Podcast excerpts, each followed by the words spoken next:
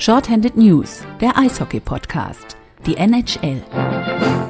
Und da sind wir auch schon wieder. Noch nicht mal eine Woche, nachdem wir die vergangene Ausgabe aufgenommen hatten. Und davor haben wir irgendwie fast einen Monat gebraucht. Jetzt äh, überschlagen sich aber die Ereignisse der NHL. Also sind wir wieder da. Ihr hört die Shorthanded News NHL Podcast Ausgabe 22, wie ich gerade nachgeguckt habe. Mein Name ist Bernd Schwickerath und an meiner Seite wie immer Janik Beichler, hallo. Ja, Janik. Ja, äh, du hast dich ein bisschen beschwert, dass wir so selten aufnehmen. Ähm, und dann hast du sogar darauf gedrängt, da ist aber nicht jetzt die Deadline und es ist ja auch so viel passiert, soll man nicht was machen. Und da habe ich gesagt, ja komm, die Zeit passt. Und heute passt sogar wirklich. Ähm, ja, dann haben wir gesagt, nehmen wir was auf. Ähm, wir haben zum ersten Mal nach Ask SHN gefragt, in, auch bei NHL Podcast. Und ihr habt relativ rege geantwortet. Und deshalb haben wir uns überlegt, dann brauchen wir eigentlich, also wir hatten natürlich schon ein paar Themen vorher so auf dem Zettel, aber weil ihr eigentlich mehr oder weniger bis auf zwei, drei genau diese Themen auch äh, angesprochen habt mit euren Fragen, haben wir uns überlegt, gehen wir einfach mal die Fragen durch, die ihr so gestellt habt äh, und natürlich die Frage, die sich jeder stellt, die am Anfang groß ist, unter anderem ich lese von äh, Elvis 1968 hat uns gefragt, wer sind eure Winner und Loser der Trade Deadline? Und ja, Yannick, fang du mal an. Wer ist dein erster Gewinner der Trade Deadline? Ich habe mir gerade nochmal alle Teams angeguckt, die irgendwie aktiv geworden sind und muss sagen, ich habe insgesamt mehr Gewinner gesehen als Verlierer, was irgendwo fast schon selten ist. Also eigentlich hört man immer bei jedem Trade viel Geschrei, dass alle verloren haben und äh, alles schlecht gelaufen ist. Aber ich muss sagen, Gewinner gibt es diesmal einige. Der, den ich mal jetzt herausheben möchte, weil wir zuletzt nur sehr negativ über den Verein gesprochen haben, sind tatsächlich die Ottawa Senators, die ähm, mit Mark Stone einen weiteren ihrer Leistungsträger abgegeben haben. Vorher natürlich schon Matt Duchene, über den haben wir schon in der vergangenen Folge gesprochen. Und auch Mark Stone wurde angesprochen, wo ich noch gesagt habe, muss man sich eben überlegen, gibt man jetzt wirklich alles ab, was man hat, oder behält man doch noch zumindest einen der Leistungsträger, behält das Team noch irgendwie ein bisschen zusammen und versucht interessantes Eishockey zu zeigen. Aber die äh, Senators haben sich quasi dagegen entschieden, haben auch Stone noch abgegeben, haben dafür aber äh, Erik Brandström verpflichtet, der meiner Meinung nach der aktuell wahrscheinlich beste, äh, das beste Verteidigertalent außerhalb der NHL ist. Und zusätzlich haben sie auch noch Draftpicks bekommen und ja, dass der äh, Erstrundenpick 2019 durch Duchesne äh, fehlt, ja, das, da kann man nichts dran machen. Das ist jetzt eben so. Und wenn man wirklich jetzt nur auf die letzten Tage vor der Deadline mit Duchesne und auch äh, die Deadline selbst schaut, dann sind die Senators für mich auf jeden Fall ein Gewinner. Ich gebe natürlich grundsätzlich recht. Es war ja bei den meisten klar, dass sie ohnehin nicht verlängern werden, obwohl ja gerade so ein bisschen spekuliert wird, wenn die einen sagen, oh, ich wäre so gern geblieben und äh, ja, dann heißt es aber auf der anderen Seite, ja, warum bist du nicht geblieben? Und dann hätte man ja auch sagen können, unterschreib doch einfach und dann brauchst du hier nicht groß rumlamentieren, aber sind da doch abgehauen, was also bedeutet, dass die Senators wahrscheinlich in ihrer aktuellen Verfassung gar nicht die großen Chancen hatten, ihre Leistungsträger zu halten. Also mussten sie abgeben und je früher die abgeben, desto mehr wert sind die. Verstehe ich alles. Trotzdem, ja, wobei ich, wobei ich auch eher meinte, ähm, im Sinne von, äh, also behalten, nicht unbedingt, dass sie die langfristig binden, sondern einfach, dass sie sagen, okay, wenn wir den Fans hier noch irgendwas zeigen wollen und nicht irgendwie, es nicht darauf hinausläuft, dass wir irgendwann umziehen, weil es keinen mehr interessiert, dann äh, wäre das definitiv eine Option gewesen. Dass man die langfristig nicht binden kann, ist eben das Problem und das wusste natürlich jeder und deshalb ist es auch verständlich, dass es jetzt so gekommen ist, wie es äh, eben gekommen ist. Ja gut, aber da ist ja die Frage, ja, du hast recht, die haben gute Leute bekommen, Brennström als allererstes, die haben hohe Draftpicks bekommen, aber ich frage mich trotzdem, ist das nicht ein bisschen zu viel setzen auf so eine Generation, weil wenn man guckt, ja, die haben auch gute Talente, die noch da sind. So ein Chabot ist super, äh, Kitschak ist wunderbar, dann haben sie ja irgendwie noch hier Betherson und Brown irgendwie in ihrem Prospect Pool und sowas. Also da sind auf jeden Fall noch ein paar ordentliche Leute, die da hochkommen oder schon da sind. Und wenn die natürlich jetzt weiter äh, gut draften in den nächsten zwei, drei Jahren, kommen da auch sehr viele Leute weiterhin dazu, die bestimmt Talent haben. Trotzdem frage ich mich, das ist alles dann so eine Generation von einer Spanne irgendwie von so zwei, drei, vier Draftjahren. Und muss eine Mannschaft nicht irgendwie breiter aufgestellt sein, was das Altersgerüst angeht? Das Wichtigste ist meiner Meinung nach, dass man irgendwie ein Gerüst hat von möglichst jungen Spielern, die von Anfang an beim Verein sind, die längerfristig da bleiben und äh, die vielleicht mit 18 äh, langsam ins Team, ans Team rangeführt werden und mit 28 immer noch da sind und äh, zu ihren Leistungsträgern gehören. Ja, aber stopp, aber stopp, stopp, stopp. Ja, aber das ist genau beim Punkt. Die sollen rangeführt werden. Aber wer soll die denn aktuell ranführen? Ich meine, willst du das Herrn Kaczak schon irgendwie äh, zumuten, der ja selber noch total jung ist? Nee, aber ich, ich spreche jetzt auch vor allem von denen, äh, die in den nächsten Jahren noch kommen, durch die, äh, zum einen die, die aktuell noch nicht in der NHL sind und auch vielleicht im nächsten Jahr noch nicht da sein werden, aber auch die, die in, den, in 2019, 20 äh, durch die vielen Draftpicks, die Ottawa aktuell äh, hat, verpflichtet werden, die neu dazukommen.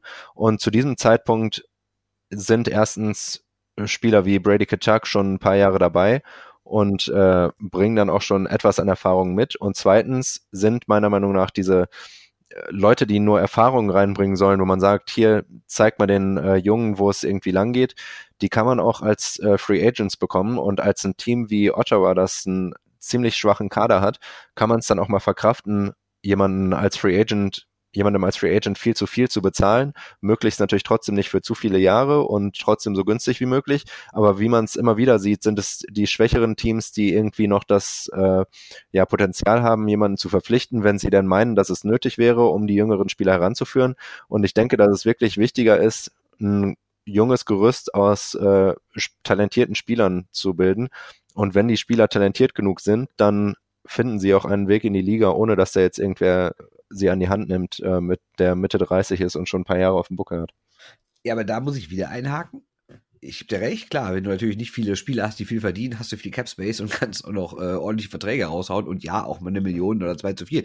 Aber wer wen, der gut ist und im guten Alter ist und der noch was reißen will, der hat denn jetzt Bock, dahin zu gehen? Ich meine, so Typen wie Duchesne und Stone sind doch nicht umsonst quasi geflohen oder auch Erik Karlsson oder wen sie noch alles hatten. Ich meine, ich habe mal aufgeschrieben, wen sie in den letzten Jahren, seit, äh, seit sie ähm, 2017 ja im Halbfinale waren, äh, alles verloren haben, also jetzt nicht alle, aber zumindest Torres, Brassard, Carlson, Hoffmann, äh, Whiteman und jetzt Duchesne, Stone und, und The Single. Also ich meine, das ist doch ein deutliches Zeichen. Wenn die alle abhauen, dann will doch keiner, der irgendwie noch ansatzweise ein paar gute Jahre vor sich hat, irgendwie dahin wechseln. Sondern der denkt sich auch, ja komm, dann warte ich erstmal ab, bis diese jungen Spieler sich weiterentwickelt haben und ich wirklich auch zumindest mal eine Chance habe, die Playoffs aus der Entfernung zu sehen. Und dann frage ich mich, wenn die Leute aber noch warten, bis die Jungen erst gut werden und erfahren werden, wer hilft den Jungen dabei, gut zu werden auf dem Weg dahin? Ja, das ist ja nicht, äh, also ein längerer Prozess im Normalfall, der bei manchen Teams länger dauert als bei anderen und möglichst natürlich so schnell gehen soll wie möglich, aber es ist eben nicht so, dass es von heute auf morgen irgendwie äh, anders geht. Also natürlich wird er jetzt keinen Starspieler unterschreiben und äh, das Team von heute auf morgen irgendwie äh, komplett umkrempeln und in die Playoffs führen, sondern es muss irgendwie Schritt für Schritt gehen.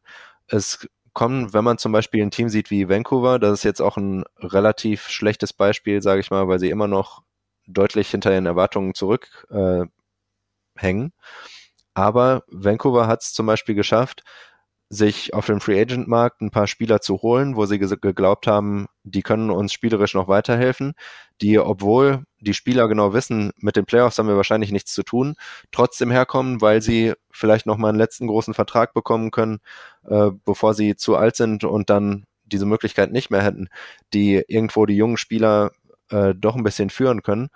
Und zusätzlich kommen dann jüngere Spieler wie äh, Elias Patterson natürlich oder Brock Besser und auch ein Bo Horvath, der jetzt schon mehrere Jahre da ist, die dann nach und nach irgendwie reinkommen. Man braucht dann natürlich möglichst das Glück, auch mal so einen Patterson dabei zu haben, der also ohne Patterson wäre Vancouver wieder komplett unten drin.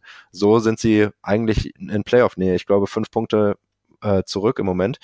Und da, das ist aber ein Beispiel, wo man einfach sieht, man muss keine großen Starspieler verpflichten, sondern es ist schon möglich, durch junge Spieler und gleichzeitig einfach ein paar, die in einem guten Team vielleicht in der dritten oder vierten Reihe werden und dann in Ottawa oder Vancouver in der äh, ersten, zweiten sogar eingesetzt werden, ähm, die die jungen Spieler dann ein bisschen führen, soweit das dann nötig ist. Ich bin sowieso nicht der Meinung, dass man unbedingt jetzt äh, erfahrene Spieler braucht.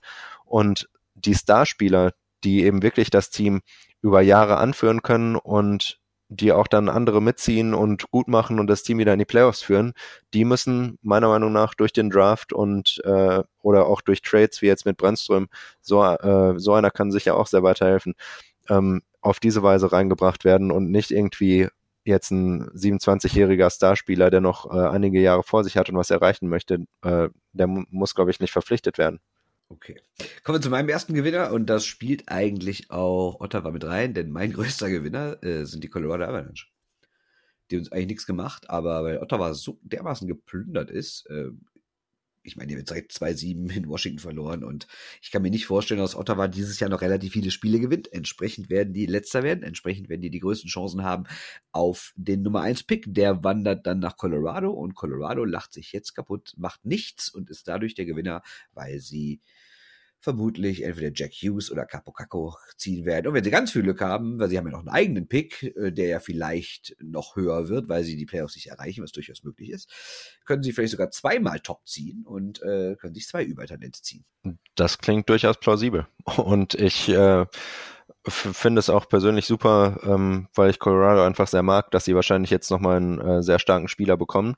Es wäre natürlich super, wenn sie tatsächlich am Ende den ersten oder zweiten Pick bekommen, wobei äh, das letzte Jahr oder was schon das vorletzte äh, gezeigt hat, dass in der in dem aktuellen Draft-Lotterie-System noch sehr viel passieren kann.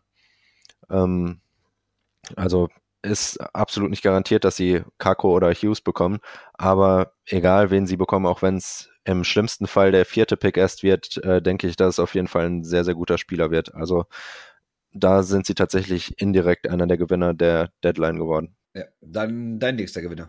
Ähm, tatsächlich ist Vegas auch einer meiner Gewinner. Im letzten Jahr habe ich sie ja noch für nicht so stark gehalten und auch mittlerweile, ähm, also ich würde jetzt immer noch nicht sagen, dass sie einer der Top-Favoriten sind und sie sind auch äh, punktemäßig in der Liga relativ weit hinten im Vergleich zu vielen äh, Top-Teams. Also aktuell ähm, ligaweit nur 15.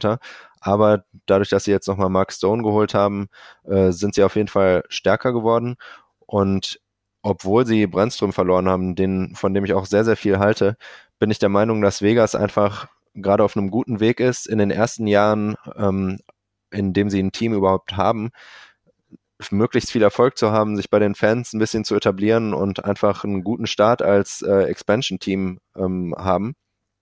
Und es ist außerdem auch nicht so, als hätten sie ihre gesamte Zukunft äh, geopfert, weil sie immer noch alle First-Round-Picks der äh, nächsten drei Jahre haben. Dazu auch noch jeweils drei Dritt- und Fünftrunden-Picks nächstes Jahr. Insgesamt in den nächsten drei Jahren haben sie mehr Picks, als sie ursprünglich hatten.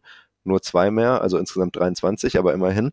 Dafür, dass sie jetzt schon wieder einiges abgegeben haben und sich verstärkt, ähm, denke ich, sind sie einfach auf einem sehr guten Weg nicht unbedingt zum Stanley Cup-Sieg, aber auf jeden Fall dahin, ähm, er, über mehrere Jahre erfolgreich zu sein. Ja, glaube ich auch. Vor allem, wenn man sich jetzt mal die ersten beiden Reihen anguckt, die jetzt im ersten Spiel nach dem Trade gespielt haben. Marchessault, Carlson und Smith. Nett, kennt man ja schon. Und dann zweite Reihe, also drei Spieler, die sie alle nicht im Expansion Draft geholt hatten, sondern alle danach. Äh, Reddy, Stasny und Stone kann sich auch sehen lassen als zweite Reihe, muss ich sagen. Ne? Einzige, was mich ein bisschen wundert, ist, ja klar, wenn man so einen Typen wie Stone kriegen kann, muss man natürlich auch dafür hinlegen.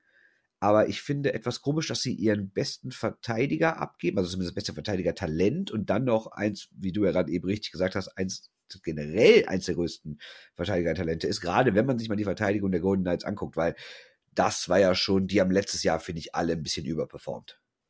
Ja, absolut. Und die Verteidigung, es war ja nicht nur die Verteidigung, sondern wenn man sich auch einen William Carlson anguckt, der äh, ist aktuell bei 39 Punkten und das ist eben eher das, was man ja erwarten konnte. Es wurde ja viel auf seine extrem hohe äh, Erfolgsquote bei seinen Schüssen geschoben und man sieht jetzt, dass es auch absolut äh, zutreffend ist. Und das Team ist einfach insgesamt nicht so gut, wie man vielleicht mal gedacht hätte dass Brandstrom jetzt abgegeben wird, ist auf jeden Fall, äh, ja, schwächt das Team. Und ich bin auch gespannt zu sehen, was sie äh, daraus machen können, weil sie eben diesen großen Prospect Pool ja noch gar nicht haben können, weil sie noch nicht so lange dabei sind. Ähm, deshalb wird es auf jeden Fall sehr interessant werden, was die nächsten Jahre passiert. Ähm, und ja, dass sie, dass sie Brandstrom abgegeben haben, haben sie jetzt gemacht. Die Entscheidung ist gefallen und äh, das hat aber trotzdem auch ja noch nicht jetzt, äh, also es bedeutet auch nicht das Ende für die Golden Knights Zukunft. Ich denke, die sind auf jeden Fall noch gut genug aufgestellt. Ja, kommen wir zu meinem nächsten Gewinner. Das ist Nashville. Auch nicht sehr überraschend, weil die haben ja immer mit Wayne Simmons einen, einen der größten Namen verpflichtet, die irgendwie zur Verfügung standen. Und ehrlich gesagt, also ich wusste natürlich so grob, was in Nashville los ist, aber ich hatte gar nicht auf dem Schirm, dass die die schlechteste Powerplay-Mannschaft der Liga sind. Das wurde aber jetzt bei der großartigen TSN-Show zur Trade Deadline und natürlich auch in den ganzen Podcasts und Texten, die ich seitdem gehört und gelesen habe, äh, wurde das immer wieder herausgestellt, dass die vor allen Dingen Simmons halt verpflichtet hätten, weil sie so schlecht in Überzahl sind und Simmons ja bis auf Ovechkin der beste Überzahltorschütze der letzten Jahre ist. Klar, der hat das natürlich auch ein bisschen nachgelassen, weil dann wird immer so gesagt, ja, der letzten sechs oder sieben Jahre interessiert natürlich heute keinen mehr, was der vor sieben Jahren gemacht hat, interessiert natürlich heute einen, was der aktuell macht und da ist er jetzt nicht mehr ganz so überragend, hat ein bisschen nachgelassen. Trotzdem glaube ich, ist es der richtige Mann, den sie holen mussten, weil du hast ja gegen Winnipeg letztes Jahr gesehen, dass ihnen irgendwas gefehlt hat. Und ich glaube, Simmons ist das, was ihnen gefehlt hat. Also jetzt nicht nur wegen seiner Powerplay-Fähigkeiten, sondern auch so vom, vom Grid her. Und ich glaube, das ist, das ist, vorne waren die mir noch ein bisschen zu ja, verspielt, ist vielleicht ein bisschen böse, ein bisschen viel gesagt, aber sie waren vielleicht nicht hart genug. Ähm, dazu haben sie Herrn Granlund geholt, was ich okay finde, aber auch da frage ich mich, ist das langfristig die richtige Idee? Ich meine, klar, der hat äh, irgendwie 49 Punkte geholt und jetzt gegen Fiala getauscht und der hat nur 32, also ist aktuell gerade schon der gefährlichere Mann, aber ist halt auch fünf Jahre älter und Tja, sind die so nach dem Motto, also haben die so Angst, dass sich dieses Stanley Cup Fenster, was sie vor sich haben, relativ schnell schließt, dass sie denken, komm, lieber jetzt nochmal investieren und dann darauf scheißen, dass Fiala vielleicht in schon zwei, drei Jahren der deutlich bessere Spieler ist? Ja, ich würde sagen, das ist äh, wie bei allen Teams zur äh, Deadline der Fall, dass sie eben sehen, sie sind seit mehreren Jahren äh, irgendwie in ihrem Cup-Fenster und wollen was holen, hatten lange Zeit das Problem, dass sie irgendwie nicht so den großen Superstar haben. Jetzt haben sie mit äh, Ryan Johansson, Roman Josi, Philipp Forsberg einige Spieler, die äh, man auf jeden Fall als Stars bezeichnen kann. Und äh, PK Subban natürlich auch. Ähm, also ich denke auf jeden Fall, dass sie eben sehen, wir haben jetzt das Zeug dazu und letztendlich, ob man meinen 22-Jährigen gegen einen, der 45 Jahre älter äh, ist, tauscht, ist, denke ich, vollkommen in Ordnung, wenn man meint, dass das das Team besser macht. Und es ist ja bei ihnen tatsächlich nicht so, dass sie das größte Verteidigertalent abgegeben haben wie Vegas, sondern einfach einen, ja, einen NHL-Spieler gegen einen anderen getauscht. Äh, deshalb sehe ich das Ganze nicht so dramatisch an. Okay. Hast du noch einen Gewinner? Ähm, ja, San Jose finde ich tatsächlich, äh, kann man noch zu den Gewinnern zählen. Die haben auch nichts äh, super Großes gemacht, aber haben Nyquist aus äh, Detroit geholt und den zu einem sehr guten Preis bekommen, wie ich behaupten würde. Also ohne einen Erstrunden-Pick aufzugeben, haben sie sich nochmal einfach offensiv verstärkt, haben generell schon eine extreme Tiefe im Kader und äh, sind für mich auf jeden Fall einer der, äh, wenn nicht sogar der Top-Titelkandidat im Westen. Okay. Ich habe hier noch Columbus stehen. Irgendwie kurios, dass wir überhaupt nicht bisher über Columbus gesprochen haben. Die Mannschaft, die am aktivsten war und von denen alle eigentlich dachten, die sind in die andere Richtung aktiv, nämlich werden Panarin und Borowski abgeben, aber sie haben jetzt beide behalten und dazu Duchesne, De Single und McQuaid geholt. Allerdings haben sie natürlich auch überhaupt keine Picks mehr. Ähm, wir haben es ja schon getwittert, irgendwie, irgendwie noch einen aus den nächsten beiden aus den ersten beiden Runden in den nächsten drei Jahren äh, so gut wie komplett geplündert. Also Columbus ist echt im totalen Win-Now-Modus. Ne? Entweder jetzt oder naja, oder halt nix. Und ich weiß nicht, ob das so die gute Idee ist, weil fast alle, die ich gerade aufgezählt habe, deren Verträge laufen aus und wenn die ein bisschen Pech haben, verlieren die im Sommer irgendwie ihre zumindest aktuell nominell drei, vier berühmtesten Spieler und haben dafür aber überhaupt keine Picks mehr und können das irgendwie mal wieder auffüllen in den nächsten Jahren. Klar, sie haben dann Cap Space, verstehe ich alles, aber finde ich schon heiß, wie aggressiv die unterwegs waren. Ja, ich habe sie äh, tatsächlich bei mir aufgeschrieben als ähm, unsicher, also wo ich mir selbst einfach unsicher bin, ähm, ob ich die jetzt zu als ge großer Gewinner oder Verlierer zählen würde. Ich sag mal, wenn man wirklich auf diese Win-Now-Situation schaut, dann sind sie definitiv ein Gewinner, weil sie einfach äh, noch Spieler dazu bekommen haben, die das Team stärker machen und gleichzeitig äh, die großen Namen, die mit auslaufenden Verträgen äh, halten konnten. Und ich denke, Sie sind damit auch einer der Titelkandidaten, wenn auch nicht ein Top-Favorit. Nee, ähm, also ehrlich, also ich meine, natürlich, theoretisch ist alles möglich, verstehe ich schon. Aber bei aller Liebe, die, äh, nee, also ich kann mir echt nicht vorstellen, dass die an, also an Washington vorbei bin ich schon mal nicht sicher, wobei ich die jetzt nicht zwingend als Außenseiter sehe, aber ist jetzt auch nicht so, dass ich da sage, ja, das sind die klarer Favorit. Und dann irgendwie an der Mannschaft, die aus der Atlantik rauskommt, was ja aller wahrscheinlich nach aller Wahrscheinlichkeit nach Tampa sein wird. Das ist schon sehr unwahrscheinlich. Und dann sollen sie auch noch irgendwie so ein Top-Team aus dem Westen schlagen. Sehe ich ehrlich gesagt nicht. Also ich stimme dir zu, dass sie jetzt kein Favorit sind, wie ich gesagt habe, aber ich finde erstens äh, die Islanders nicht so stark, wie sie äh, aktuell in der Tabelle ja, stehen die und die Capitals direkt. ebenfalls nicht. Ich denke. Du hast schon mitbekommen, dass die Capitals heute Nacht 7-2 gewonnen haben gegen Ottawa, ne? Gegen wen haben sie 7-2 gewonnen? Äh, Schwenningen, glaube ich. Ja, ja, eben. Also generell, wenn man sich die Metropolitan Division anguckt, die ja keine guten Teams hat, wie du weißt, geht alles sehr eng zu. Also es sind zwischen der Spitze, den Islanders und Columbus ähm, sechs Punkte. Ist bei, bei natürlich in der Liga, wo man zwei Punkte für einen Sieg bekommt, äh, schon eine relativ große Spanne. Aber trotzdem, wie gesagt, die Islanders halte ich für nicht so stark, wie sie in der Tabelle stehen. Die Capitals finde ich auch, sie haben natürlich groß, auch extrem starke Spieler, aber ich finde trotzdem auch, dass die nicht zu den Top-Favoriten zählen. Ähm, Carolina ist immer so äh, up and down und Pittsburgh hat auch stark nachgelassen. Also ich denke nicht, dass die Blue Jackets in der Metropolitan Division irgendwie weit von der Spitze weg sind, obwohl sie aktuell nur Fünfter in der Tabelle sind. Und was dann in den Playoffs passiert, klar, wenn sie auf Tampa Bay treffen, sind sie ein Außenseiter, aber ich denke, dass sie genauso ein äh, Titelkandidat sind, zumindest wie Calgary als aktuell Zweiter in der Liga.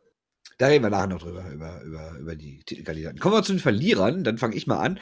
Ähm, ich bin mir ehrlich gar nicht so sicher, was wer jetzt die großen Verlierer sind. Ich habe hier mal Toronto und Boston so beide aufgeschrieben, aber das liegt eigentlich gar nicht daran, dass die jetzt großartig was falsch gemacht hätten, weil ich meine, Toronto hat ja Muzzin schon vor einem Monat geholt und Boston, ja, ich meine, Markus Johansen und Charlie Coy sind jetzt nicht unbedingt, ja, ist jetzt nicht so der absolute Traum, aber ist jetzt alles okay, sag ich mal. Ähm, Problem ist natürlich, wenn du in der Division mit Tampa bist und du landest nicht noch zwei absolute Superstars, die dich zu einer Megamannschaft machen, bist du automatisch Verlierer, ne? Ja, wobei ich die beiden absolut nicht zu den Verlierern zählen würde. Also beziehungsweise ich habe auch nur einen Verlierer aufgeschrieben, nämlich die Calgary Flames. Aber was äh, Boston und Toronto angeht, ich denke, Toronto war von vornherein eigentlich einer der äh, Mitfavoriten. Alleine, dass sie äh, Nylander zurückbekommen haben und der jetzt langsam in Form gekommen ist, äh, hilft natürlich schon mal weiter. Dass sie Muzzin verpflichtet haben, hilft weiter. Ähm, Boston hat sich auch nochmal verstärkt, wenn auch nicht mit einem äh, großen Starspieler. Und das Team, das wirklich äh, ja eigentlich nichts gemacht hat, äh, sind die Flames. Und also außer, dass sie sich für einen Draftpick 2020 äh, irgendwie einen Verteidiger geholt haben, von dem ich noch nie gehört habe, ähm, ist da wirklich nichts passiert. Und wenn man sich dann anschaut, was die Konkurrenz gemacht hat, eben die wirklichen ja, Favoriten und der erweiterte Titelkandidatenkreis, den man zumindest was zutraut in den Playoffs, äh, sind sie wirklich die einzigen, die absolut nichts gemacht haben. Und damit sind die Flames ein Verlierer für mich, die Leafs und äh, Bruins aber nicht. Aber ich meine, die Flames sind immerhin Erster der ganzen Conference. Es ist jetzt nicht so, als, als wären die irgendwie so Achter, Neunter und müssten jetzt noch total kämpfen. Ich meine, klar, sich durch sind sie auch noch nicht, aber die haben ja schon eine relativ gute Mannschaft und spielen eine super Saison. Mussten die so viel machen? Ich meine, ich habe man hört überall, die hätten was im Tor machen müssen. Ja, ich weiß es nicht, ehrlich gesagt. Ja, sie hätten nichts machen müssen, aber, also deshalb haben sie auch nichts gemacht. Aber ich finde schon, wenn sich alle verbessern und man selbst stillsteht, dann ist man im Verhältnis quasi schwächer geworden. Und ähm, das könnte den Flames noch schaden. Ich weiß auch nicht, wen sie jetzt, äh, also ich habe jetzt nicht einen Trade im Kopf, wo ich gesagt hätte, wäre ich der Flames GM, dann hätte ich das auf jeden Fall gemacht und dann wären sie besser gewesen. Aber wenn man sich einfach den Fakt anschaut, die Flames haben nichts gemacht, alle anderen schon, dann sind die Flames für mich ein Deadline-Verlierer. Das heißt ja auch nur Deadline-Verlierer, nicht, dass sie äh, dadurch jetzt irgendwie ein schlechteres Team geworden wären. Na, ja, schon klar. Ich habe auch hier sonst nur noch einen Verlierer hier stehen und das ist auch kein echter Verlierer, aber ich finde Pittsburgh, irgendwie ob Herr äh, Good Branson jetzt irgendwie das irgendwie jetzt die Lösung sein soll. Absolut, dass ich das nicht aufgeschrieben habe. Damit äh, kommen wir auch schon zu den nächsten Fragen, wie glücklich ich war, da, als äh, Good Branson zu Pittsburgh getradet wurde. Äh, extrem glücklich. Und ich kann absolut nicht nachvollziehen, was Pittsburgh mit dem möchte. Also da sind sie auch meiner Meinung nach äh, tatsächlich ein Verlierer, auch wenn ich es mir nicht vorher aufgeschrieben hatte. Ähm, egal welche Statistik man sich anschaut, Good Branson ist einfach einer der schlechtesten Verteidiger der Liga und auch wenn man nichts von Statistiken hält und ihm einfach beim Spielen zuguckt, dann sieht man auch, dass er einer der schlechtesten Verteidiger der Liga ist. Er ist zwar wahrscheinlich einer der hübschesten Verteidiger der Liga, aber das gewinnt einem leider auch keine Spiele. Nee. Das stimmt wohl. Ja, dann haben wir äh, Gewinner und Verlierer abgehakt. Auch schon die erste, die nächste Frage, was du von Herrn Branson hältst, haben wir dann auch schon abgehakt. Dann können wir eigentlich zur dritten kommen und da haben wir stehen ähm, die Post-Deadline.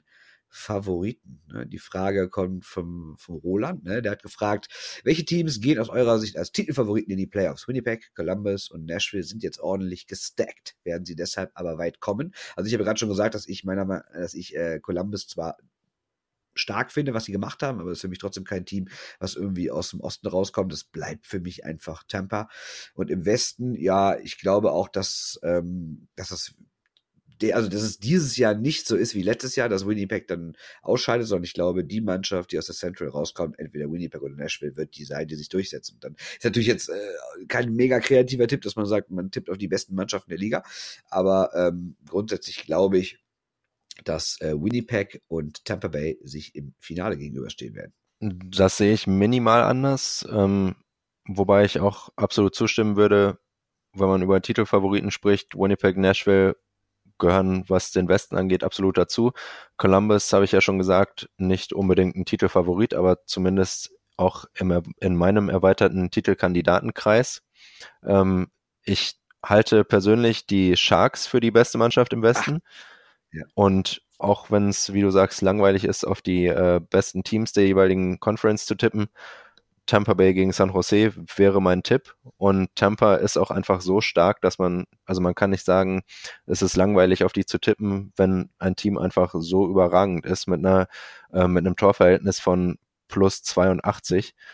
Ähm, das ist einfach unglaublich, was die aktuell machen. Und ja, sonst haben wir ja schon angesprochen, welche Teams noch äh, irgendwie zum Kandidatenkreis dazugehören, aber Tampa gegen San Jose wäre für mich das äh, mein Finaltipp aktuell. Wäre schön anzugucken. Äh, Daniel fragt, wer ist der Gewinner der Trade Deadline und warum ist es Ben Hutton? Ich glaube, das soll ein Scherz sein. Dann kannst du ihm beantworten. Ja, gute Frage. Wahrscheinlich, weil Good Branson weg ist und Hutton ja. die ganze Zeit der war, der, obwohl er eigentlich einer der besseren Verteidiger ist und einer der noch vielversprechenderen, ähm, immer der war, der in Trade-Gerüchten vorkam. Klassische Vancouver-Aktion eben, aber er durfte bleiben. Good Branson ist weg, also ist Hutton wohl einer der Gewinner. Ich weiß nicht, ob, ob die Anspielung darauf äh, war, aber. Ja, also so habe ich es mir jetzt auch erklärt. Und sind wir mal ehrlich, klar, aktuell würde ich, glaube ich, dieses und nächstes und übernächstes Jahr wahrscheinlich sogar noch wie lieber in Pittsburgh spielen, aber dann glaube ich, kommt Vancouver, wenn man guckt, was da alles so rumläuft. Du hast es eben schon mal aufgezählt und Pittsburgh ist ja schon eher so auf dem absteigenden Ast. Wer weiß, wie lange Crosby und Mikey noch auf dem Niveau spielen können. Äh, dann ist es, glaube ich, echt nicht so schlecht, in Vancouver geblieben zu sein. Ne? So, nächste Frage kommt von Winnie, das ist ganz lustig. Wie ist das Catering in NHL? Er spielt natürlich darauf an, dass wir auf unserem Blog heute einen Text veröffentlicht haben über das unterirdische Catering bei der DEG. Und jetzt fragt Winnie, wie das Catering in NHL ist. Das soll natürlich ein Gag sein und natürlich soll eine, ein Verweis auf unseren Text sein, den Christoph geschrieben hat. Äh, aber wir können ihn da trotzdem ernsthaft beantworten, weil wir waren ja beide schon in NHL-Hallen und ich muss sagen, das Catering variiert natürlich von Ort zu Ort, aber ist natürlich wirklich mit den Angeboten in hiesigen Eishallen noch nicht zu vergleichen, weil das einfach unfassbar ist, was da, was, was da für eine Vielfalt gibt an Getränken, an 30, 40, 50 verschiedenen Ständen mit verschiedenen Essen. Was man nur sagen muss, alles schweineteuer, ne? Also für ein Bier kann man da gerne mal 10 Dollar hinlegen oder noch mehr. Ne? Also ich denke bei NHL Catering als erstes an Hotdogs und Popcorn und finde das irgendwie jetzt nicht so geil. Nee, es war beides, aber, aber, aber die haben ja total viel verschiedene Kram. Du hast ja irgendwelche, du hast ja teilweise richtige Restaurants in den Hallen und, und wirklich ganz viele verschiedene, verschiedene Fressangebote. Das kenne ich eigentlich sonst noch aus der Köln Arena. Also was Restaurants in den Hallen angeht, finde ich, äh, ist mein absoluter Favorit Göteborg, ähm, wo es nämlich ein McDonalds in der Halle gibt. Na gut. Ich könnte es mir ein bisschen geiler vorstellen. Ja, schon. Aber komm, wenn man es mit der DEG vergleicht. Ja, das stimmt, das ist wirklich stimmt. Äh, die nächste Frage kommt dann von dem, der den Text geschrieben hat, der will, der will, der will noch lustiger sein. Ist die Frage, gibt es einen Biertipp? Ich glaube nicht, ne? weil in der NHL gibt es ja nur so, so Idiotenbier und könnt ihr unser Lieblingswitz erzählen? Äh, nein, wir machen keine Witze, wie du weißt. So, danach kommt noch ein Riesenwitz, ne? Wann führt die NHL endlich Auf- und Abstieg Trikotwerbung ein? Auf- und Abstieg. Trikotwerbung finde ich äh, schon interessant. Sagen, und Trikotwerbung ist gar nicht so unrealistisch, weil wir wissen ja, erstens wurde das schon zum World Cup diskutiert es war das erste, die erste NHL-Veranstaltung, die Adidas mit Trikots ausstatten durfte. Da wird das dann doch noch verworfen, weil die, glaube ich, keinen gefunden haben, der, der irgendwie einen großen Preis zahlt. Trotzdem glaube nicht, dass es langfristig passieren wird. Die NBA macht es auch. Zwar ganz klein, oben an der Schulter. Wobei sie dafür auch schon ordentlich Geld kassieren. Da ist es nämlich. Also dafür, dass es so winzig kleine Patches sind, kriegen die irgendwie, habe ich mal gelesen, teilweise wohl 20, 25 Millionen. Genau. Das ist für so ein winziges Logo schon nicht schlecht. Also beim Fußball steht ja prominent auf der Brust der Sponsor und das äh, Vereinslogo muss man irgendwie suchen. Wenn es umgekehrt ist, finde ich schon krass, so eine Summe zu zahlen. Ja, völlig richtig. Und deswegen glaube ich, dass es langfristig eventuell auch passieren wird, ob es jetzt irgendwie am Helm ist oder auf dem Ärmel oder dann auch oben so klein auf der Brust, werden wir sehen. Aber ich glaube nicht, dass in den nächsten zehn Jahren wir keine Werbung in NHL-Trikot, auf NHL-Trikots sehen. Hast du was zu sagen? Sonst, sonst gehe ich zur nächsten Frage über. Nee, weiter geht's. Okay. Der Florian fragt, McDavid gesperrt und drei Seiten glänzt trotzdem. Trotzdem gibt's Kritik gerade von den Fans aus Edmonton. Muss drei Seiten zu einem anderen Team, damit er die Wertschätzung bekommt, die er verdient. Dazu würde ich gern was Grundsätzliches sagen. Hau raus. Und das kam mir, es wurde mir jetzt wieder bewusst, als ich, wie alt ist es jetzt, zwei oder drei Tage her, das Video von Dirk Nowitzki, vom deutschen Basketball-Superstar, der ja gerade also auf einer Abschiedstournee durch die NBA ist. Und egal in welcher Halle er gerade zum letzten Mal auftritt, irgendwie erheben sich die Zuschauer, feiern ihn. Und jetzt bei den LA Clippers war es ja sogar ganz, äh, ganz prominent, dass der Trainer der Clippers das, äh, sich das Hallenmikro genommen hat und die Zuschauer und also damit auch so aufgefordert hat, kurz vor Schluss, also mal aufzustehen, ihn zu feiern. Und äh, da ist mir wieder aufgefallen, wie viele Leute davon überrascht waren und wie viele Leute einfach gar nicht mitbekommen haben, was Dirk Nowitzki für ein absoluter Superstar in den USA ist, was für ein Sympathieträger ist, wie viele Fans der hat und grundsätzlich wie beliebt er auch bei Mitspielern, bei Journalisten, was auch alles, bei allen möglichen Leuten ist. Und das habe ich dann jetzt wieder auf Dreiseitel übertragen. Jetzt nicht falsch verstehen, dass Leon Dreiseitel auch nur ansatzweise so populär wäre wie Dirk Nowitzki. Aber. Er hat doch noch nicht ansatzweise den Erfolg äh, in die Stadt gebracht. Auch das. Aber was mir das zeigt, ist, dass Leute, die hier leben, völlig unterschätzen, wie sehr auch deutsche Sportstars drüben in Nordamerika gefeiert werden, wenn sie erfolgreich sind. Und das ist ja nun mal halt drei Seiten. Und nur weil hier relativ selten über die berichtet wird, bis auf diese klassischen Agenturmeldungen, die jeden zweiten Tag dann kommen mit irgendwie drei Seiten schießt Edmonton zum Sieg oder Edmonton verliert trotz drei Seiten Assist oder sowas. So richtig große Schlagzeilen gibt's ja selten über die, äh, über die nordamerikanischen äh, Spiele, also die deutschen Nordamerikaner sozusagen. Was aber nicht heißt, dass die vor Ort nicht abgefeiert werden. Deswegen kann ich nicht ganz nachvollziehen, warum hier steht, dass drei Seiten nicht genug Wertschätzung bekommen. Ich wollte dich auch eigentlich äh, fragen, um was für eine Kritik aus Edmonton es hier geht, weil ich ähm, davon überhaupt nichts mitbekommen habe, obwohl ich eigentlich das Gefühl habe, dass man auf Twitter recht viel von Edmonton mitbekommt.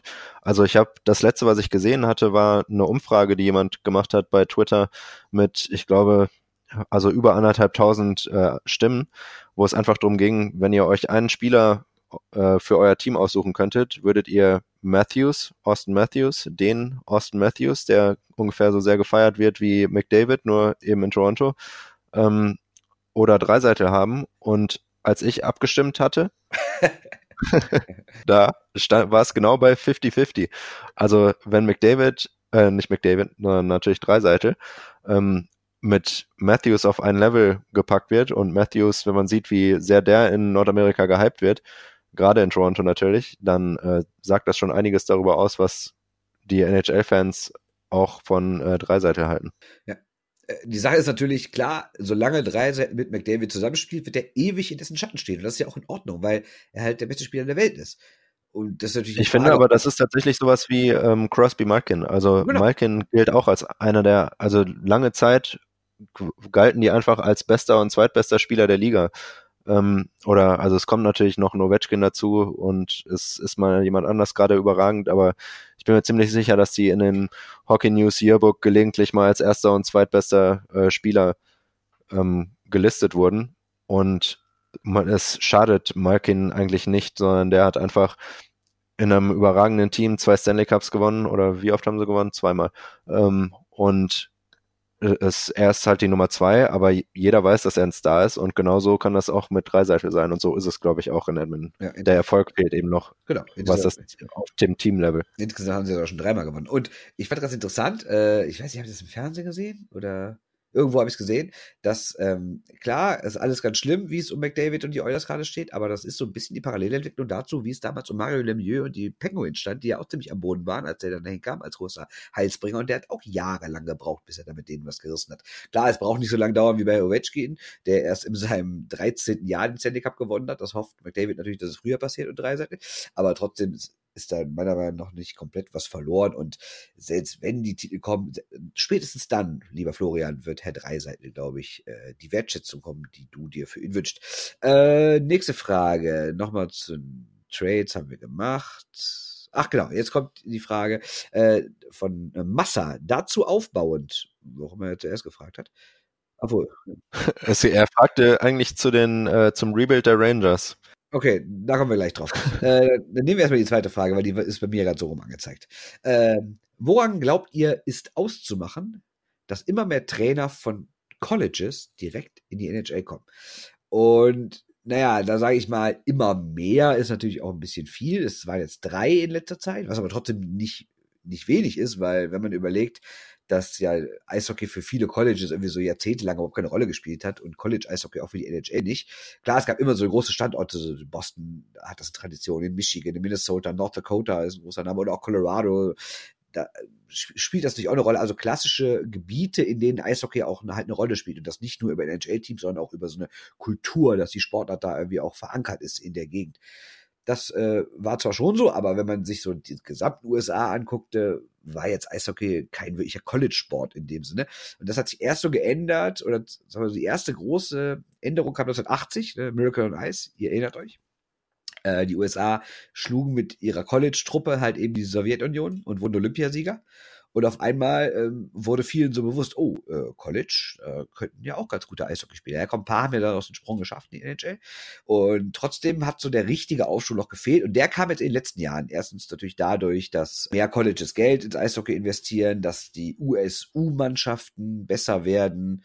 Und ich meine, Janik, musst du was zu sagen? Es gibt ja auch Leute, die halten mittlerweile die NCAA irgendwie für stärker als die CHL, ne? Die gibt's? Nicht? Ja, also das, die Sache ist immer, dass äh, weil die älter sind. Genau, dass in der CHL eben die talentierteren Spieler spielen im Durchschnitt, also dass in dem in der Hinsicht äh, das Level eigentlich höher ist, aber in der NCAA ist einfach äh, ja spielen ältere Spieler, Anfang 20-Jährige, die körperlich weiterentwickelt sind und man sieht auch in der CHL jeder 20-Jährige, der ein paar Jahre in der Liga war, der niemals auch nur in die Nähe der NHL kommen wird, ist trotzdem einer der Topscorer seines Teams, einfach weil er eben mit 20 oder wenn er dann 21 wird, einer der älteren und äh, reiferen Spieler ist.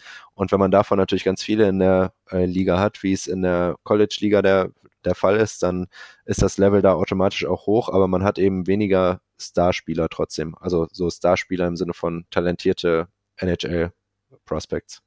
Ja, aber es geht zumindest so in der, in, so in der Breite ist es auf jeden Fall schon mehr geworden, weil ich habe es gelesen, fast ein Drittel aller NHL-Spieler war aus der NCAA mittlerweile. Also es ist schon nicht wenig, ne? Ja, also es, es wird vor allem auch immer mehr und ähm, es wird auch von, also international von äh, Talenten gesehen, dass es nicht nur einen Weg in die äh, NHL gibt, sondern dass gerade der College-Weg eben auch äh, sehr, ein sehr guter Weg ist, weil man auch ähm, noch gleichzeitig noch den schulischen Teil hat. Es schaffen immer mehr äh, Spieler in die NHL und gleichzeitig auch immer mehr, äh, also es gibt auch sehr viele Trainer, die mal in der ähm, College-Liga als Spieler zumindest ähm, aktiv waren. Also es wird einfach gesehen, dass äh, es möglich ist, aus der College-Liga in die NHL zu kommen und diese Entwicklung wird, glaube ich, auch äh, so weitergehen, gerade in den USA, wo generell das Eishockey ein bisschen äh, einen Aufschwung erlebt. Genau. Und jetzt kommen wir nämlich endlich dann auch zu deiner Frage, Wasser, warum jetzt auch die, Co die Coaches da sind. Das ist natürlich so eine Geschichte. Nicht nur viele Spieler, sondern irgendwann hat es auch angefangen, dass halt in den Vereinen immer mehr Leute aus Colleges geholt werden. Entweder ehemalige Spieler oder auch Leute, die in Colleges schon gute Arbeit geleistet haben. Und ich habe mir jetzt einen Artikel aus der New York Times gelesen und da stand drin, dass in den kompletten NHL-Teams und im Ligabüro in New York oder in Toronto gibt es ja auch noch ein Büro, ne? Sind mehr als 300 ehemalige NCAA-Spieler angestellt mittlerweile, sei es als Funktionäre, als Trainer, als Scouts, was auch immer. Das heißt, ne, jetzt kommen halt auch an, Leute mit anderen Funktionen aus dem College in die Liga. Und ne, der erste, der seit Jahren es auf der Trainerstuhl geschafft hat, war Dave Hexte äh, von der University of North Dakota. Der ist jetzt in den Flyers gegangen, ist jetzt nicht mehr da, aber der war so der erste. Und dann kam ja David Quinn, Boston University zu den Rangers und Jim Montgomery, University of Denver nach Dallas. Das sind der, die beiden sind auch da. Und andere, wie du richtig gesagt hast, waren dann halt schon mal Spieler. Ne? So ein Mike Sullivan, der mit Pittsburgh immerhin zweimal Stanley Cup gewonnen haben, war auch Spieler in der College-Liga. Ne? Ja. Und jetzt der Grund, zumindest einen, den ich gefunden habe und der mir auch plausibel erscheint, ist, klar, erstens sind mehr Spieler aus der Liga da, das heißt, die Verbindung ist mehr da, man spricht eher miteinander, vielleicht wird dann mal eher einer empfohlen, weil der einen kannte von da, weil er halt generell mehr auf die College-Liga geguckt wird von NHL-Seite aus. Und der zweite Grund ist, die Liga, wie wir immer und immer wieder sagen, wird jünger, wird schneller und viele Vereine suchen mittlerweile einfach Trainer, die es gewohnt sind, mit vielen jungen Spielern umzugehen und denken sich dann, ja, da gucke ich doch mal, wer so in College die Besten waren. Klingt auf jeden Fall plausibel. Fantastisch. Nächster Punkt. Äh, ja, jetzt kannst du mal was zum Rebuild der Rangers erzählen, hat der Massa ja nochmal gefragt. Ne? Haben ja im nächsten Jahr viele vordere Picks und zudem zum Beispiel im Sturm derzeit kein Spieler älter als Jahrgang 1991. Und auch in der Abwehr gute, in Anführungszeichen junge Spieler wie Brady Shea, DeAngelo und Pionk.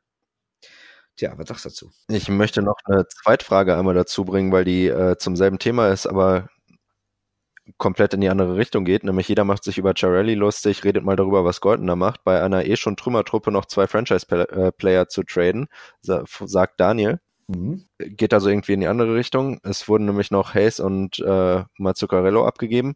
Ich, also die Franchise-Spieler zu nennen, finde ich, ist schon mal ein bisschen übertrieben.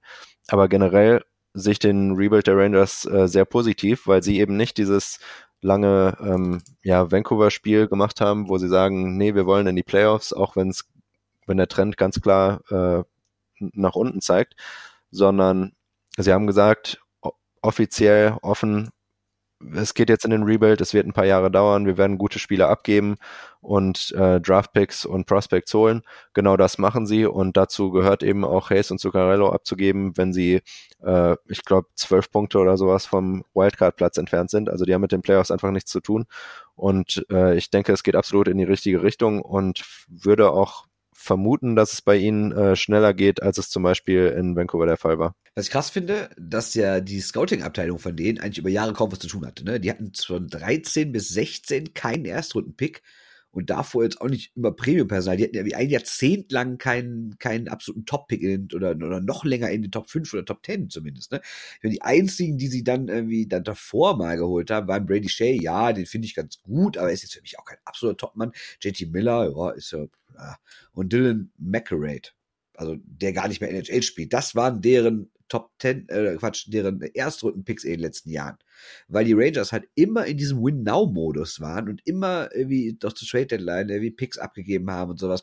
Und zum ersten Mal umgedacht haben sie ja erst 2017, also vor anderthalb Jahren, da hatten sie zwei Picks in der ersten Runde, jetzt hatten sie 2018 sogar drei und jetzt kommen dieses Jahr wieder zwei hinzu, dazu noch drei aus der zweiten Runde, von denen aber noch zwei Erstrunden-Picks werden könnten, je nachdem, was alles passiert. Es gibt ganz komische. Ich habe nur die Hälfte der Zahlen mitbekommen, aber es klingt schon, äh, ja. als hätte sich was geändert. Ja, äh, ich gebe zu, das waren jetzt viele Zahlen zusammengefasst. Die hatten von zwei, die hatten jahrelang überhaupt keinen Erstrunden-Pick und jetzt hintereinander zwei, drei, zwei. Das ist natürlich auch ziemlicher Druck, der jetzt auf dieser Scouting-Abteilung lastet, weil du natürlich denen du sagst, so Leute, wir haben hier alles abgegeben, was uns irgendwie lieb und teuer war. So, und jetzt macht mal, jetzt habt ihr irgendwie so einen Sack voll Picks und sowas. Jetzt guckt mal, dass ihr uns hier ein richtig gutes Team aufstellt in den nächsten Jahren. Ja, absolut. Wobei ich natürlich sagen würde, dass also generell die erste Runde, die kann ungefähr jeder scouten. Also man guckt sich einfach äh, die Spiele an und die sind tatsächlich an der Spitze ähm, so unterschiedlich stark,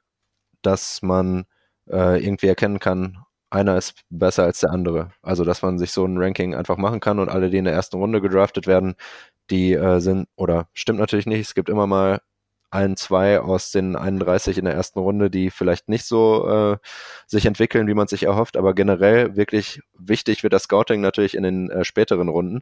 Und da würde ich mir an der Stelle der Rangers ein bisschen Sorgen machen, weil es da gar nicht mal so überragend aussieht, ähm, was die Picks in den, äh, die sie in den letzten Jahren hatten, angeht. Ich weiß nicht, ob sie da irgendwas geändert haben in der Scouting-Abteilung, aber so richtig äh, viel rumgekommen ist da nicht. Und da lastet jetzt natürlich absolut äh, ein großer Druck auf der äh, ja auf den Scouts und auf dem GM natürlich auch, da wirklich aus den äh, Picks, die angesammelt werden, auch was äh, ordentliches zu formen. Bist du kein Freund von äh, Lias Andersen? Doch, aber ich würde behaupten, dass er nicht so ein ja, Starspieler für die erste Reihe wird und habe mich gewundert, dass er ähm, als Siebter schon gedraftet wurde.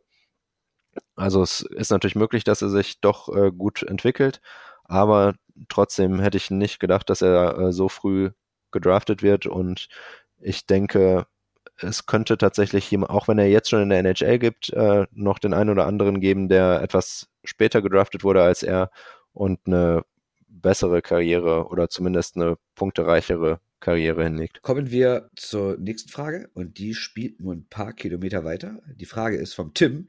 Was ist euer Take zum Dear John Video von einigen Islanders-Fans? Also wir müssen erstmal sagen, das Video ist nicht selbst von Islanders-Fans, sondern so wie wir es eben noch mal gesehen haben, ist es von einem Fernsehsender. Und wer es nicht gesehen hat, tippt mal irgendwie Dear John ein beim Social Media Kanal eures Vertrauens oder bei der Social Media Plattform eures Vertrauens. Und es geht darum, dass ja die Toronto Maple Leafs dieser Tage bei den New York Islanders spielen und das natürlich die, die Rückkehr ist von John Tavares und seine jahrelange Wirkungsstätte. Ja, jetzt gibt's ja dieses Video und, und dort sind dann irgendwie Islanders-Fans und die dürfen nochmal sagen, wie sehr sie, wie sehr sie jetzt Tavares verachten und wie scheiße sie den Trade finden und wie sehr sie sich betrogen fühlen. Janik, wie fandst du das? Also ich muss sagen, ich habe mich als allererstes gefragt, ob es ein Scherz sein soll. Aus zwei Gründen. Erstens kommt mir das Ganze extrem schlecht geschauspielert vor und zweitens äh, hatte ich eigentlich das Gefühl, dass also auch wenn natürlich viele Fans sehr frustriert waren, hatte ich doch das Gefühl, dass die meisten dann doch dankbar für Tavares Zeit in New York waren. Ja gut, aber, aber zwei, drei, vier, fünf, die sich für die Kamera stellen, findest du immer. Ne? Also das, das, das heißt ja jetzt nicht, dass die stehen ja nicht repräsentativ für jeden Islanders-Fan. Aber wenn du so ein Video machen willst, dann findest du schon Leute, die irgendwie einen Hals haben. Ne? Nee, klar, aber ich meine, das einfach in Verbindung damit, dass es mir sehr schlecht geschauspielert aussah, äh, hat eigentlich klar darauf hingedeutet, dass es ähm, ja ein Fake war, ein Witzvideo. Aber es kam dann äh, nochmal ein Tweet hier vom von Kevin Mayer, heißt der Gute, ähm, von News 12, der äh, scheinbar für den ganzen Spaß verantwortlich ist, der nochmal ähm, extra dazu geschrieben hat. Es sind sechs Fans, die einfach aus dem Herzen sprechen, ohne irgendwelche Vorgaben und ohne Skript wenn das wirklich stimmt, dann finde ich einfach, sind diese Fans der letzte Witz. Also das muss man sich einfach mal angucken, wer es noch nicht gesehen hat. Ähm, das ist unglaublich. Ja, ich finde es auch unfassbar peinlich. Also immer grundsätzlich. Ich habe kein Problem mit emotionalen Fans. Ich habe auch kein Problem mit Fans, die sauer sind, dass Tavares gegangen ist. Und ich habe auch kein Problem damit, dass die ihm jetzt seine vorherigen Sprüche, wie geil es bei den Islanders sei und wie gerne er seine ganze Karriere dort spielen würde und wie wichtig das alles sei, ich meine, ich kann verstehen, dass die Leute dann sauer sind, wenn er irgendwie dann in Toronto unterschreibt und irgendwie erstmal ein Foto twittert, dass er wie er als kleines Kind mit einer Maple Leafs Bettwäsche im Bett lag und dann äh, was von Kindheitstraum erzählt. Wenn das sein großer Kindheitstraum war, dann kann er ja irgendwie es nicht ernst gemeint haben, dass er am liebsten sein Leben lang bei den Islanders spielen will. Weil er wollte ja anscheinend zurück nach Toronto, was ja auch völlig in Ordnung ist. Also. Man kann generell nicht ernst gemeint haben, dass man am liebsten sein ganzes Leben bei den Islanders spielen will. Auch das, genau. Aber grundsätzlich, ne, ja, ihr dürft sauer sein. Und das ist ja auch irgendwie das Business, ne, mit Emotionen. Alles in Ordnung. Aber die Aufmachung dieses Videos, die ist einfach so ultra peinlich. Ich meine, da stehen Leute, die halt irgendwie so, so, so schon so eine zittrige Lippe bekommen, wo ich eigentlich nur gewartet, dass die sich nachher gegenseitig in den Arm nehmen und irgendwie dann so riesen Abdrücke von Tränen auf den Schultern drücken. Also es wirkt so künstlich, so aufgesetzt und peinlich. Ich glaube da keinem aus dem ganzen Video auch nur ein Wort. Das, also ich fand wirklich, das hatte so RTL 2 Schauspielerniveau. Also ich ja, möchte genau, keine Werbung genau. machen, aber ja, ja. das ist wie so eine so ein Amateurschauspieler. Ja, genau, so Laiendarsteller, ne? Genau. Die man kaum Schauspieler nennen kann, genau. So nennt man sie im Business. Ja, letzte Frage. Welche jungen Deutschen haben Chancen, dieses Jahr den Sprung in die NHL zu schaffen? Hungerecker, Eisenschmied, Leubel zum Beispiel? Ja, Janik, fangen wir erstmal mit dem anderen an, den, der grundsätzlich ja schon mal den ersten Schritt Richtung NHL gemacht hat, weil er nämlich im vergangenen Jahr in der ersten Runde gedraftet wurde von St. Louis, Dominik Bock. Äh, gib doch mal eine Einschätzung. Glaubst du, dass er nächstes Jahr darüber geht oder wird er noch ein Jahr in Schweden bleiben? Das ist schon mal die äh, schwierigste Frage vorab. Ähm, es wurde ja auch noch äh, spezifisch zu ihm gefragt, ähm, was denn mit ihm los sei, weil äh, Dominik Bock in den vergangenen Spielen bis auf einmal hat er äh, seit Mitte Februar nur noch weniger als 10 Minuten gespielt, jedes Spiel, ähm, obwohl er eigentlich diese Saison insgesamt einen halben Punkt pro Spiel gemacht hat. Also eigentlich eine sehr erfolgreiche Saison. Ähm, zuletzt spielt er irgendwie immer weniger. Und da kann ich schon mal auch nicht hundertprozentig sagen, warum das so ist. Ähm, ich weiß nicht, ob, ich denke mal nicht, dass irgendwas vorgefallen ist, äh, weil dann hätte er wahrscheinlich gar nicht mehr gespielt. Also er spielt einfach nur weniger und da würde ich das fast darauf schieben, dass er, obwohl er viel punktet, einer der jüngeren Spieler ist und der Trainer dann vielleicht ähm, ihm nicht so die Verantwortung geben will und ihn irgendwie immer mehr rauszieht. Äh, ich habe auch vor kurzem mit dem äh, U20-Manager von Wechsel, Janne Karlsson, gesprochen, der gesagt hat, äh, es war klar, dass Bock das Talent hatte für die Profis und es ging oder geht auch immer noch einfach nur darum, ihm beizubringen, was es bedeutet, ein Profi zu sein, hart dafür zu arbeiten und so weiter. Ähm, und ich könnte mir vorstellen, dass es einfach damit zusammenhängt. Ähm, was das jetzt für die Zukunft bedeutet, ich könnte mir in dem Zusammenhang vorstellen, dass Bock auch jemand ist, so, wie ich jetzt seine Persönlichkeit bisher mitbekommen habe, der sagt, okay, wenn ich hier sowieso nicht einer der Starspieler bin, auch in meinem jungen Alter, sondern wenn ich irgendwie weniger Eiszeit bekomme, dann gehe ich auf jeden Fall, sobald es geht, nach äh, Nordamerika. Ansonsten denke ich persönlich, wird es ihm absolut nicht schaden, noch eine Saison in Schweden zu bleiben und da wirklich einer der Starspieler zu sein, eine ganze Saison und äh, zu zeigen, was er kann, sich da weiterzuentwickeln, wo er eine gute Chance bekommt. Ähm, ich, in der AHL ist das Ganze immer ein bisschen schwierig und für die NHL ist er absolut noch nicht bereit. Ähm, das wird wahrscheinlich auch wieder nicht stimmen und ist genauso wie meine Vegas-Prognose, aber ich äh, sage es einfach mal, er wird nächste Saison nicht in der NHL sein. Also es fällt die Entscheidung zwischen AHL und Schweden und für ich persönlich würde sagen, Schweden ist besser, kann mir aber vorstellen, dass er da anderer Meinung ist. Okay, nächster, der mir jetzt erstmal einfällt, bevor wir dann die Namen durchgehen, die noch gesagt wurden, äh, Moritz Seider wird ja relativ sicher in der ersten Runde gedraftet, wie wir mittlerweile sagen. Ähm, der wird aber auch nicht direkt rübergehen, oder? Oder zumindest nicht, nicht, nicht direkt spielen, oder? Also direkt in die NHL wird auch er nicht gehen, da bin ich mir äh, sicher. Die Frage ist, also er wurde ja auch in die CHL gedraftet, er dürfte dadurch, dass er aus der DEL ähm, in die NHL gedraftet wird, da gibt es auch noch eine Regelung, also kein äh, U20-Spieler darf in die äh, NHL wechseln, wenn er aus der CHL gedraftet wurde, ist etwas komplizierte Regelung, damit der CHL die guten Spieler nicht geklaut werden. Aber dadurch, dass er eben aus der DL gedraftet wird, dürfte er auch direkt in die AHL wechseln. Viele dreibuchstabige Ligen. Ähm, deshalb hat er wirklich nächste Saison alle Möglichkeiten. Er betont ja immer wieder, wie gut es ihm in Mannheim geht und er ist äh, da auch, also bekommt da seine Chance und nächste Saison könnte er sicher auch einer der ähm, ja einer der wichtigen Verteidiger stützen werden. Deshalb könnte ich mir definitiv auch bei ihm vorstellen, dass er noch in Mannheim bleibt.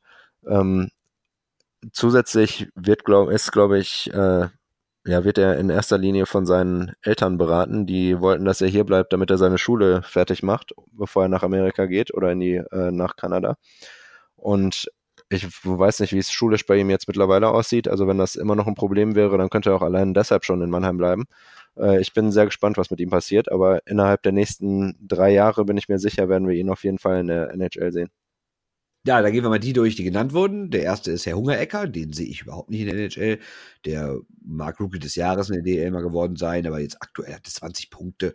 Ja, ist jetzt auch nicht richtig schlecht, aber ist jetzt für mich keiner, der zwingend rübergehen muss. Aber was weiß ich schon, äh, dass Max Kamera rübergeht, war ja auch nicht vorher klar. Nee, aber ich äh, würde auch sagen, dass die genannten Spieler in derselben Konversation äh, sein sollten wie Kamera. Also die sind nicht auf Bock- oder Seider-Level, sondern eher wie Kamera, wo man nicht meint, dass sie irgendwie rübergehen, also überhaupt die Chance bekommen könnten.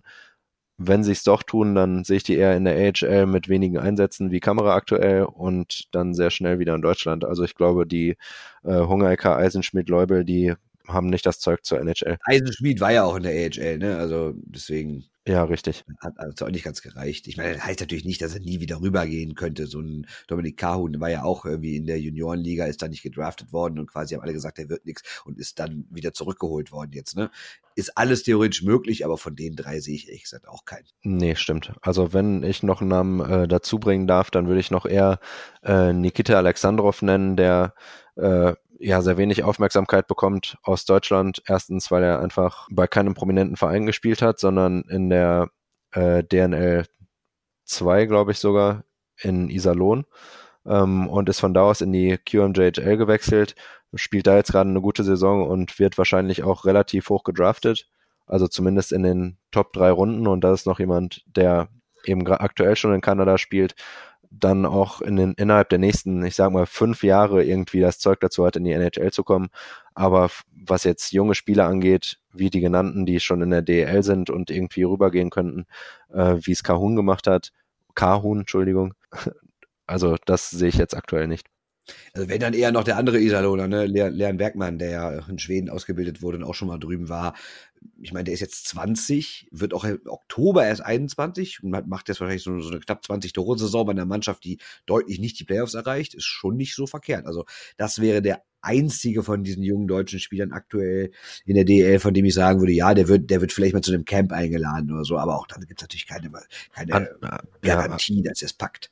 Andererseits muss ich auch sagen, also mit 19 hat er in der USHL, also die vom Niveau hin, hinter der CHL steht und auch hinter der äh, College-Liga, hat er in 56 Spielen 25 Punkte gemacht vor dieser Saison. Ähm, ich bin deshalb auch extrem überrascht, dass er in Iserlohn aktuell so erfolgreich spielt und auch äh, schon in die Nationalmannschaft durfte. Aber normalerweise, außer wenn er sich jetzt sehr spät extrem entwickelt, sehe ich da auch kein NHL-Talent bei ihm. Ja, das war's mit euren Fragen. Äh, dann kommen wir noch zum Abschluss zu unserer kleinen Lockout-Serie. Da habe ich äh, wieder was für euch. Äh, diesmal äh, geht's um den ersten Streik, den es in NHL gab. Der hat natürlich nicht wirklich was mit dem Lockout im eigentlichen Sinne zu tun, aber wenn wir über grundsätzlich Tarifstreitigkeiten und Arbeitskämpfe mal so als um, Oberwort nehme, ähm, Oberbegriff wollte ich eigentlich sagen, äh, reden, dann müssen wir natürlich über die Hamilton Tigers reden. Äh, wir reden über die Saison 1924 2025. Die Tigers waren keine große Nummer vorher und stehen auf einmal am Ende der Hauptrunde, der Regular Season, ganz oben und stehen auf einmal sogar im Finale. Damals war das noch nicht das Stanley Cup Finale, weil damals hatte der Sieger der NHL noch gegen den Sieger einer League aus dem Westen noch um den Stanley Cup gespielt. Ähm, aber trotzdem waren sie im NHL Finale und kurz vor dem eigentlich wichtigsten Spiel, so der Vereinsgeschichte, wichtigsten Spielen, haben die Spieler gestreikt und jetzt muss ich wieder mal so geile Namen aus dieser alten NHL-Zeit nennen. Äh, mitbeteiligt waren Billy Bird und Shorty Green. Ja, anscheinend zwei absolute Haudegen. Die Namen und, haben wir's. Ja, absolut. Und die verlangten auf einmal ein höheres Gehalt. Die wollten 200 Dollar mehr haben, weil sie gesagt haben, Moment mal, wir haben ja doch irgendwie äh, mehr Teams jetzt in der Liga. Die Liga wurde kurz davor ein bisschen erweitert. Wir spielen nicht mehr 24 Spiele, sondern auf einmal 30. Äh, warum kriegen wir da nicht mehr Geld? Und dann hat das Management gesagt, gibt's nicht. Und NHL-Boss Frank Calder dem heute die Trophy benannt ist, der hat auch gesagt, hör mal Leute, ihr habt einen Zeitvertrag von Dezember bis März, ist nicht mein Problem, wenn das jetzt mehr Spiele in der Zeit geworden sind, ähm, gibt nicht mehr. Und entweder ihr spielt oder ihr spielt nicht. Und wenn ihr nicht spielt, dann Pech für euch, dann werdet ihr disqualifiziert. Und ja, so ist es dann gelaufen. Der Streik ist völlig ins Leere gelaufen. Äh, Hamilton wurde quasi ausgeschlossen aus dem Wettbewerb. Die Montreal Canadiens wurden automatisch im NHL-Meister erklärt im Jahr 1925. Und damit nicht genug. Das Management der Tigers hatte sogar schon während des Streiks angekündigt, aus Vergeltung wie jeden Spieler verkaufen zu wollen. Und das taten sie dann auch. Sogar mehr. Das komplette Franchise ist für 75.000 Dollar nach New York verkauft werden, wurde die New York Americans und äh, waren dann nach den Boston Bruins das zweite US-Team. Und noch schöner, die streikenden Spieler die mussten sich sogar schriftlich bei NHL-Boss Frank Calder entschuldigen und Abbitte leisten, damit sie künftig überhaupt wieder in der NHL spielen dürfen. Das war der erste Arbeitskampf in der NHL. Nicht sehr erfolgreich für die Spieler. Also ich musste noch ein bisschen sparen, aber zu dem Preis würde ich mir auch mal so ein NHL-Franchise kaufen.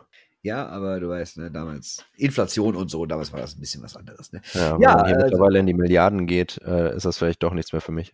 Ja, das ist ja die große Diskussion, ne? dass, dass Gary Batman damit quasi auffüllen will, dass das letzte Team, was er irgendwie dazu holt, irgendwie eine Milliarde Eintrittsgeld zahlt. Ne? Ob das jemals so weit kommen wird. Ja, da bin ich raus. Vorher kommt Trikotwerbung, das sage ich auch. So, generell sind wir raus. Äh, oder hast du noch was, Janik? Willst du unseren treuen Hörern noch was mitteilen? Vielleicht Privates? Uh, da gibt's einiges. Okay. Aber vielleicht ein andermal. Da können wir noch eine Privatsendung zu machen. Ja, machen wir eine Privatsendung. So, das war's. Äh, unsere zweite NHL-Sendung wäre binnen weniger Tage. Wir haben zum ersten Mal Ask SHN NHL-mäßig ausprobiert. Es hat gut geklappt. Die haben echt viele Fragen gestellt. Wir hoffen, wir haben sie vernünftig beantwortet. Äh, wenn nicht, meckert gerne. Schreibt uns auch weitere Fragen, die wir dann beim nächsten Mal beantworten. Und ja, folgt uns auf den Kanälen. Das macht ihr ja schon fleißig. Dann hättet ihr ja gar nicht erst die Fragen stellen können. Äh, ja, und macht auch sonst, äh, was ihr denkt. Habt Spaß am Eishockey. Mein Name ist Bernd Schwickerath. An meiner Seite war Janik Weichler. Ich sage danke, Janik. Danke dir. Fantastisch und alles Gute. Tschüss. Ciao, ciao. Shorthanded News, der Eishockey-Podcast. Die NHL.